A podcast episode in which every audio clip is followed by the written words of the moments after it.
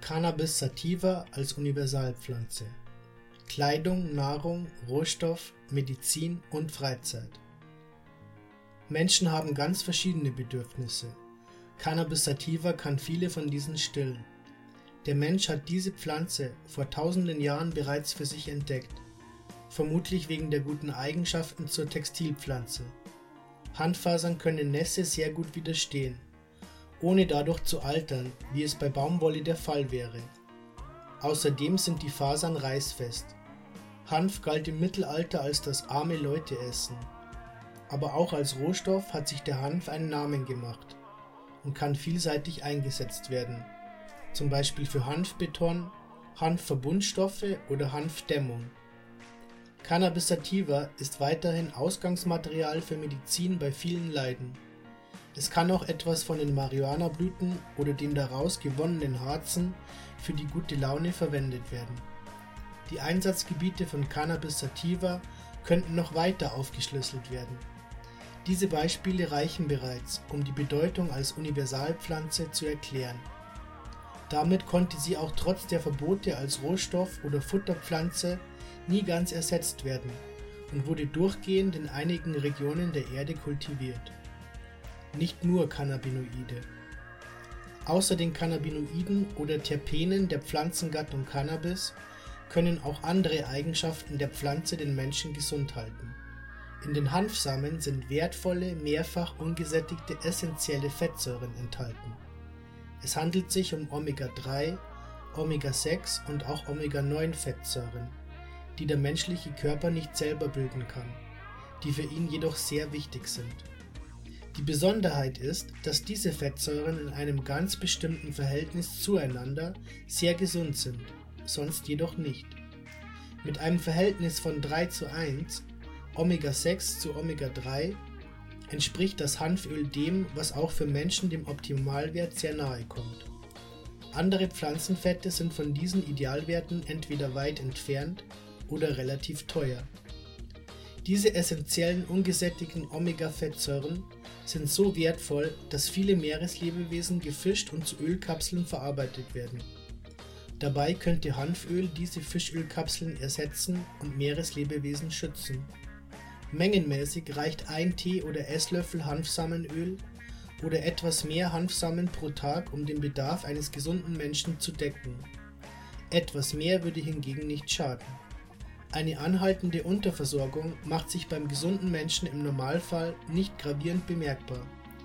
Bei einigen Erkrankungen kann die Gabe von Hanföl jedoch signifikant helfen, da sie durch eine Unterversorgung schlimmer werden. Weiterhin kann Hanfsamenöl für die äußere Anwendung in Hautsalben, bei diversen Hautkrankheiten oder auch zur Pflege helfen Ganz unabhängig zu den Cannabinoiden oder Terpenen ist Cannabis sativa eine sehr interessante Pflanzengattung. Geht es um die Körner, dann ist der Ertrag nicht so hoch wie bei vielen Getreidearten. Dafür ist diese Ölsaat jedoch sehr reich an wichtigen, essentiellen Fettsäuren und regeneriert die Böden. Zweihäusige Pflanze Cannabis sativa ist eine zweihäusige Pflanze, die bei Frost oder widrigem Wetter eingeht Zweihäusig bedeutet, dass es weibliche und männliche Pflanzen gibt. Die männlichen bestäuben die weiblichen, die dann die Saat ausbilden.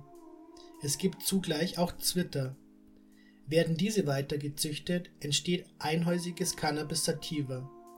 Das wird gemacht, da die männlichen Pflanzen schneller reifen und bei der Fasergewinnung alles in einem geerntet wird. Zwitterige Pflanzen reifen alle zugleich und können in einem geerntet werden.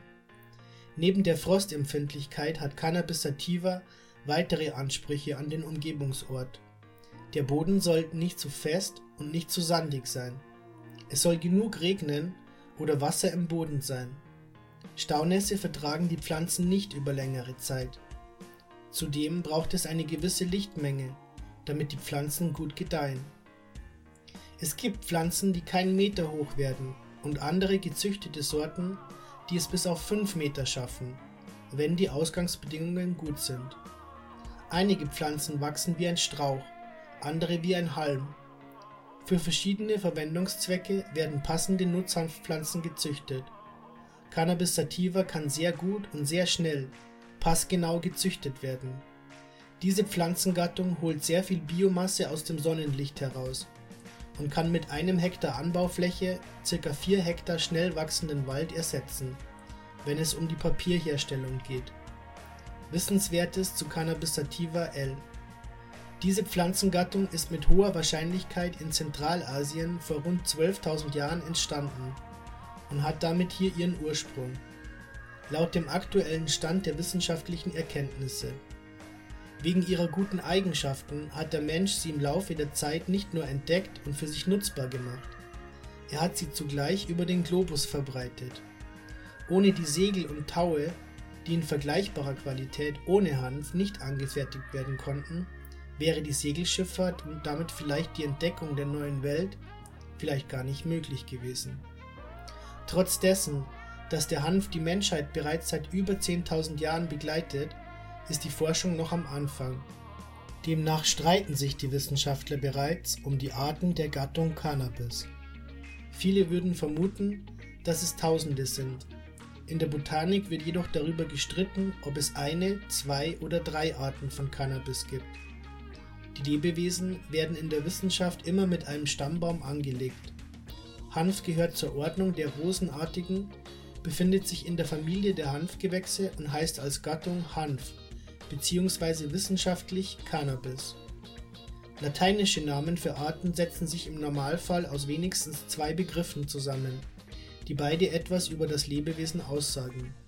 Der zweite Begriff wird klein geschrieben, der erste groß. Die anerkannte Cannabisart heißt Cannabis sativa oder Cannabis sativa L. Das L steht in diesem Fall für Karl von Linn, der diese Pflanzenart als erstes wissenschaftlich datierte Teils wird auch zwischen dem Kulturhanf Cannabis sativa var. sativa und dem Wildhanf Cannabis sativa var. spontanea VAV unterschieden, um wilde Sorten von Zuchtsorten abzugrenzen. Cannabis ist die Gattung, Cannabis sativa L eine Art. Es gibt allerdings auch Cannabis indica Lam und Cannabis ruderalis janisch. Hier wird noch gestritten, ob es sich um eigene Arten oder Unterarten von Cannabis sativa handelt.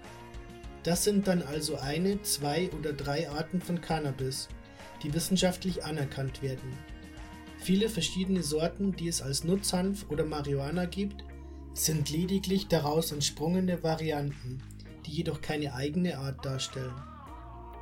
Geht es um die Universalpflanze, dann ist Cannabis sativa relevanter als Cannabis indica oder Cannabis ruderalis, da er sich sinnvoller als Universalpflanze einsetzen lässt. Für den medizinischen Gebrauch oder Freizeitkonsum ist auch Cannabis indica sehr interessant. Geht es um besonders früh reifende Sorten für den nördlichen Raum mit kurzen Sommern, dann behauptet sich Cannabis ruderalis. Ob es jedoch eigene Arten oder nur Varianten von Cannabis sativa sind, wäre die noch zu klärende Frage